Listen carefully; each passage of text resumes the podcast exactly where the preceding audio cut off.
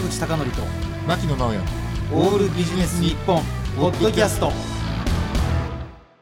坂口孝則と牧野直哉のオールビジネス日本。本日のゲストは先週に引き続き出版プロデューサーの松尾明人さんです。松尾さんもリモートでのご出演となります。今日もよろしくお願いします。よろしくお願いしよますよろしくお願いいたします。改めてなんですが、出版プロデューサー、松尾明人さんのプロフィールをご紹介します。ネクストサービス株式会社の代表、並びにビジネス著者、養成講座の主催であられます。えー事業や各種コンサルタント、起業家を商業出版やメディア露出で支援する戦略プロデューサー兼コンサルタントです。ご自身が企画し、講師を務めるビジネスセミナーの参加者は、延べ1万2000以上がご参加ということです。えーそして本日、えー9月26日なんですが、26冊目となる著書、ビジネス書の著者になって、いきなり年収を3倍にする方法が発売になりました。松尾さん、今日もよろしくお願いします。よろしくお願いいたします。松尾さん、これ何なんですか、これは。ビジネス書の著者になって、いきなり年収を3倍にする方法。怪しいタイトルですよね。怪しい。こういうタイトル大好きなんですよ。中身としては。一般のビジネスマンが、まあ、本を書いて人生をね、さらに良くしていきましょうっていう話ですね。うんもちろん、あの、印税だけということではないと思うんですけど、はい。どういう展開がビジネス書の著者になったら待ってるんでしょうか？まず、想定読者としては、個人で仕事をやっている人ですね。まあ、コンサルタントですとか、事業の方とか、うんまあ、もちろんそういう方は、バックボーン、会社の看板っていうのがないので、その会社の看板に代わる、まあ、名刺代わり、いわゆる専門家としての証として本を出版すると。あとは、本自体が読んだ方、まあ、昔からバイブル商法っていうんですけれども、うんその本を読んだ人が、まあ、信者化して、まあ、お客さんになってくれると。いわゆる全国の書店に本が置かれることによって、まあ、北北海道から南は沖縄まで販路ができるような感じですよね。まあ、書店ってだいぶ減ったって言っても、まだ1万点ちょっとありますからね。そうなんですね。で、書店減ったって話も、実は、いわゆるこう、特急が止まらないような各駅停車のパパママ書店が全部全滅したんであって、いわゆるビジネス書とか実用書が置かれるような大型書店っていうのはむしろ少しずつ増えてるんですよね。なるほどね。で、小さな書店にはビジネス実用書っていうのはもともと置かれてなかったんですよね。うん、まあ、少ないっていうまあ、スペースが足りなくて。で、大型書店は、まあ、ビジネスの棚がしっかりあって、で、特に最近はこう郊外にショッピングモールができて、うん。うんその中に集客の一つとして書店を入れるんですよね。まあ、そういったところで我々のビジネス書っていうのが少しずつ置かれているので、そこで手に取った人が本を読んでからウェブなど見て連絡をしてくれて、最終的にお客さんになるっていう形で、まあ、印税で儲かるんではなく、実業がえー良くなりますよっていう形です。なるほど。まずは知ってもらって、つながりをまず得て、でそこから次の仕事につなげていくっていうのが王道ということですかね。そうですね。その知ってもらうっていうのはすごく大事ですよね。書籍はお金を払わず、むしろ少なからず印税もらって知名度を上げる、または露出をする魔法の集客ツールって私は呼んでるんですけれども、んそういう部分が実はあります。ね、アメリカだったら電子書籍の電子出版って結構花盛りですけど、まだあれなんでしょうかね、日本人は紙として、物質として読みたいという人も相当数まだいるはずで、本屋に行って品頼みするってケースありますもんね。まだまだありますよね。うんで、電子の部分で確かに売り上げはどんどん上がってるんですけれども、実は電子で読まれているもののほとんどがコミック、漫画なんですよね。そうなんですね。まだやはりビジネス実用書に関しては紙で読むっていう人の方が8、2ぐらいですかね。なので、そうん全国のその書店とかに置かれると、結構これはボディーブルーのように効きますよね。なるほど。あの、松尾さんね、例えば受講したい人が、例えばですよ、ネット大手のなんかウェブサービスの記事に載る、これと本を出すのと比べて、ネットの方が訴求性が高いんじゃないですかみたいな質問があった場合って、どういうふうにお答えになってるんですか？そうですね。あの、瞬間最大風速はネットの方があります。なるほど。うんでも、ネットよりか本を出してる人っていう凄みが加わるっていうことあるんですか？一番いいのは本を出している人がネット記事書くことですね。あ、なるほど。実はネット記事を書いてる人が本を書きたいっていう人が多いんですよ。で、これなぜかというと、同じ労力なのに、ネット記事の場合は、その時にはバーッとアクセスがあったり、まあ、例えば一記事何万かもらっても、消え物ではやっぱり虚しいんですよね。ああ、しかも実績に書けないし。はい。実績、まあ書けなくはないんですけど、うんどうしても記事を書いたってことになるんですね。うんどうしても、あの、専門家の場合はやはり書籍の出版っていうのが、もともと日本の文化なのかは、まあ、日本だけじゃないのかもしれないんですけれども、まだまだそういった部分があるので、こうスポットで記事を書いてる人が、これをまとめて本にしたいっていうニーズも実はあります。なるほど。まあ、それによって、まあ、ダブルで知名度を上げていくってことだと思うんですけど、そもそも松尾さんが、このまだすごい可能性のある出版というところに、コンサルティングという形で受講生を送り出したいっていうのは、ここら辺からアイデア来たんですか？もともとは僕自身がやっぱり本を書いて、こう人生変わったんで。まさにね、今、松尾さんの後ろ側には、ご自身で出された本が並んでいらっしゃいまして、でそこにセミナー講師になって稼ぐ方法というですね、まあ、有名な本があるんですが、その本を出したことによって、松尾さん自体の人生も好転していったってことですかね？そうですね。あの、2006年、今から15年前ですよね。それまででしたね。いい時代でしたね。ねはい。まだ出せば売れる時代だでしたし、本を書くと著名人の仲間入りができるというような、本当にそういう時代でしたよね。ねジャパニーズドリームの時代ですね。はい。うん。その時に松尾さんご自身も、全くやっぱり本出した前、後では違いましたか？全く違いますね。うん、本を出す前は、セミナープロデューサー、セミナーコンサルタント、もうまさにこう怪しい塊のように言われてたんですけど、本を出してからは、この本の著者なんだってことで、まあ、お客さんの集まりも違いますし、それこそ一人一人の単価も全然変わりましたので、あとはこう、うん、いろんなところに行った時の扱われ方が変わりましたよね。おなるほど。本を出した人だっていうのが、まあ、ある意味、箔がつくってことですかね。その通りですね。あと、ちょっと僕のまあ感想で言いますと、付き合う人種として、著者仲間っていう言葉があるじゃないですか。はい。あれって当たり前だけど、本を出していなかったら著者って言われないわけで、ある比較的通常だったら出会えない人と出会えるチャンスにもなりますよね。これ一番大きいです。それこそ僕が著者として本を出していて、うん、まあ、坂口さんが僕の本を読んでいただいたとか、僕自身も坂口さんの本を読んで、坂口さんの存在を知ったところがすごく大きいので、本来だったら全然違う分野の、まあ、それぞれとんがった方と、まあ、本を出したという共通項でお話ができる、まあ、つながるってことは、とってもとてもありがたいことだなと思ってます。かつ、出版社っていうフィールドってすごい狭いじゃないですか。はい。なんか知り合いがもうすぐ隣にいるみたいな。が著者同士で話していると、あ、あの人を紹介するよみたいなネットワークってすぐ出来上がりますもんね。そうですね。僕あの出版業界は村社会って言ってるんですけれども、うんうん、村社会だからこそ入るのは難しいんだけれども、入ったら結構ズブズブでいられるなと。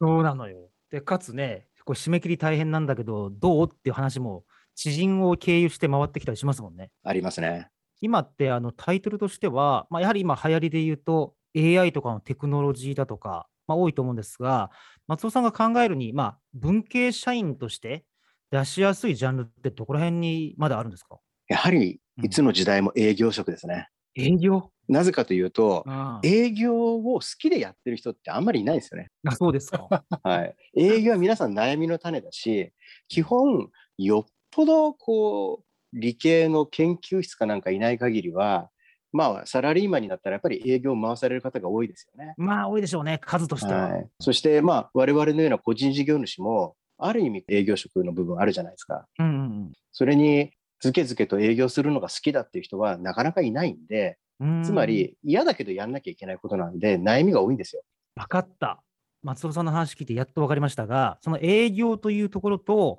あの、著者を育成するっていうところって結構つながってるんですね。なぜかというと、はい営業が嫌いな人がいたとしても、本を出すことによって、プル型でお客さんを引っ張ってくれるかもわからない。そういうことです。あの、ね、本を出すと、プッシュ型営業をしなくて、プル型に切り替わることができますよって僕は言ってます。なるほど。で、それのアイデアを考えられてから、実際、著者スクールを始めるって、どれくらい以前から松尾さんなさってるんですか？著者スクール自体は、今から、うん、えー、っと、何年前かな？今もう32期になってるんですけれど。えっと、3で割ればいいんですか ?8 年前かな？3.4回ぐらいやってるんで、年間に。はいはい、で、これはいけるって思ったのは初年度から思われたんですか？いや、やっぱり5期、6期ぐらいからかな。最初は受講者4名で、はい、まあ、審査員をしてくれる版元出版社が4社だったんですよね。なるほど。もう一日の合コンみたいですね。そうです、もう本当そうです。その4社も全部僕の担当編集者だったんで、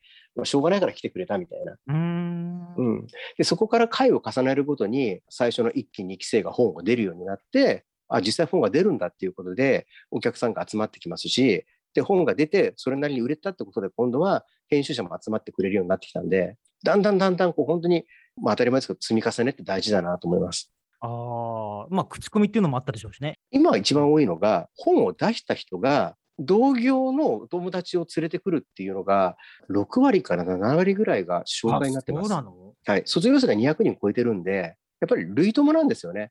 本を出したい人の友達は本を出したい人だし、はいはい。本を出せるような人の友達も本を出せるような人なんですよ。なるほど。それ説得性ありますね。よくあの周りの友達5人の平均年収が自分の年収だっていう言い方する人いますからね。うん、そうなんですよ。なので、もう今、うちのお客さんもあの相当稼いでる方が多くなってきて、うんあと足りないのは名誉だと。あでその名誉を本で埋めたいって方が多くなってきてるんで、いまだにジャンルとしては営業系のやつがやっぱり強いですか？まあ、そういう方は営業じゃないですけど、でも広く営業みたいなことはありますよね。結局成功した方は営業力があると思ったら、うん。実際僕はあの坂口さんとお話してると、すごく営業の勉強になるんで、あ本当ですか？やっぱり営業っていうのは万人にやっぱり必要なスキルなんですよ。うんまあ僕、マーケティングとか営業って名前の本がアラームで来るようになってますから、気になったら読むようにしてますからね。はい。常にね、やっぱり坂口さんクラスでもそう考えてるんだから、やっぱり一般の人は営業はまだまだ新しいことがあったら知りたいですよね。いや、あの、以前ですね、あの、三浦淳さんって僕が尊敬している、まあ、作家と言ったらいいのかな、方がいるんですけどね、あの、三浦淳さんに若手がどうやったら仕事をやってくるんですかって聞いたら、三浦淳さんが、そんな方法あるかと、いまだに俺は企画書作って泥臭いことやってんだと。三浦淳さん、一人電通っておっしゃってますよね、ね。一人電通でね、本でおっしゃってましたもんね、なんか毎仕事回術の本で。ズブズブに営業されてると。そうそう。いやー、あれはあるべき姿だなと思いまして、はい。でね、あの同時にこう本を出すっていうのはステージを上げることだと思うんですけれども、あのどうですか、松尾さんがあの今手掛けられた200人の卒業生のうち、本が出せた比率というのは9割以上ぐらいですか？えーっと、スクール生の中の比率は、ちょっと残念ながら7割強ぐらいですね。でも7割バッターなんですね。はい。うん、もうちょっとドカベに足りないぐらいですね。なるほど。ね。とはいえ、その3割の方も終わりというわけではなくて、機会を狙ってなんか企画書を出されてるわけでしょ？そうですね。本を出していない人の中で2パターンあって、1つが本出さないでももうあのビジネスうまくいっちゃったし、こう承認欲求満たされたんでもう出さなくていいよってこと。で、もう1パターンが逆にニッチもサッチもいかなくなっちゃって、実業が本なんかちょっと都合がつかなくなっちゃった方。うんうんはい。で、ごめんなさい。さっき2つなんですけど、3つパターン。で、もう1つが、引き続き出し続けたいんだけども、チャンスを逃したので、チャンスがあればお願いしますっていう形で、僕の方でその次の期にずらして参加される方とか、あとは僕が企画を持ち込むときに一緒にこう合わせて持っていく方、その3パターンですよね。あのね、松尾さんのスクールっていうのは僕は結構面白いと思ってて、個人的なコンサルテーションではなくて、スクール形式にすることによって、なんかご参加者の方のアイデアが膨らんだりするっていうのを狙ってるんですか？もちろんそれが一番ですね。これ、家庭教師と僕、塾というふうに例えてるんですけど、家庭教師だとどうしても依存するんですよね、教師に。うん、先生もっといいこと教えてよと。場合によっては、お金高いの払ってるんだから、身代わりに受験してくれよなんてね、ふざけた学生もいるかもしれないじゃないですか。うん、で、コンサルもそうなんですよね。うんどうしても1対1でやると、最後、大興行じゃないけど、松尾さん代わりにやってよと。企画書書いてよみたいなことを言われることがあったんですね。うんなんだけど、これスクールにして同じ立場で12人一緒にいると、その中でできる人とできない人が出てきて、で当然、同じことを教えてるのにできる、できないとなってくると、できない人は、俺の覚えが悪いんだなとか、僕の努力が悪いんだなってことで、その中でこう切磋琢磨していくんですよね。なるほど。あの、スクール生の中で、例えば出版に限らず、例えばビジネス一緒にやるとか、なんか仕事を融通するとかいう動きもあるんですか？もう当然あります。もともはと本を出すっていうところだけベクトルが一緒で、集まってくる人間は全然異業種の人間が集まってくるんで、例えば中には弁護士の方は、そこのスクール生の顧問弁護士をもう一挙に20件ぐらいやってたり、ああ、いいっすね。で、頼む方も、買って知ってる人に頼んだ方が間違われないだろうし、いざとなったら松尾さん保証人になってるでしょみたいなところもあるんで、うんうんうんお互いこう、なんていうんですかね、ないものを補えるような仲になってますね。その中でも、多分弁護士とか事業とかいうことではなくて、これ聞いてる人がちょっと松尾さんにアクセスしてみたいなと思ったら、通常のビジネスパーソンでも、先週おっしゃったように、何らかの宝が眠ってるはずだっていう形で、なんか磨いていただけるわけでしょ？はい。あの、うんサラリーマンの方も中にいて、うんサラリーマンで、こう、その人の強みを見つけることによって、まあ、本を書いて、会社の中で地位が上がっていったり、転職に有利になって、年収が2倍、3倍になった人もいますよ。ああ、まさに本が武器になるってことで、なんかとはいえ、なんか出版だけではなくて、松尾さんの中では第2とか第3の矢っていうのを考えてるんですか？まあ、矢というかうん、基本その本に書けることは喋れるだろうということで、うん本を書いた人に対して今度は研修講師みたいなところで、なるほどね。まあ、一箇所だけなんですけど、私がもともとやっていたある銀行系のコンサル会社に紹介するみたいな道もありますよね。なるほど。あとはもうちょっと人数が増えてきたら、大企業が増えてきて、講演、はい。セミナーとか研修じゃなくて、講演のなんか仲介をしたいとかいうこともあり得るんですかね、まあ、それも全然考えてますし、まあ、うんコロナが明けたらそういうニーズも増えてくると思います。あと、ちょっとお聞きしたかったのが、メディアに露出を増やすためのプロデュースっていうのがあったので、もしかしたら例えば制作会社とかメディアに直接つながって、なんていうかな、尖ってる著者をこう光らせるみたいなことも考えてるんですか？考えてますね。うんもうその時にはもうメディアの王様はまだまだテレビなので、ちょっと坂口さんにご相談することもあるかなと思ってああ、ます。そうですか。最終着地点はスッキリだと思ってますんで。本当ですか。僕ね、いろんな苦情が来て、ね、多くの人ってそれにいちいち返信してますけど、僕はあえて、いやー、キングヌーの新作良かったなーとか書いてますからね。あれ坂口さんの卒のない受け答えでも苦情が来るんですか？ああそうですね。まあ、これね、本当に苦情で言うと、まあ、もちろん差別系はね、どこでもダメですけれども、あの政策を批判するときには、政権寄りの方もいらっしゃいますし、野党寄りの方もいらっしゃいますし、まあ、特ににあの政治、歴史観、プロ野球っていうのは、一つの意見を言ってしまったら、いろんなお考えの方がいるんじゃないですかね。なるほどまあ、勉強になりますその中でもプロ野球は触れない方がいいですね。12分の1ですよねあとは全部敵。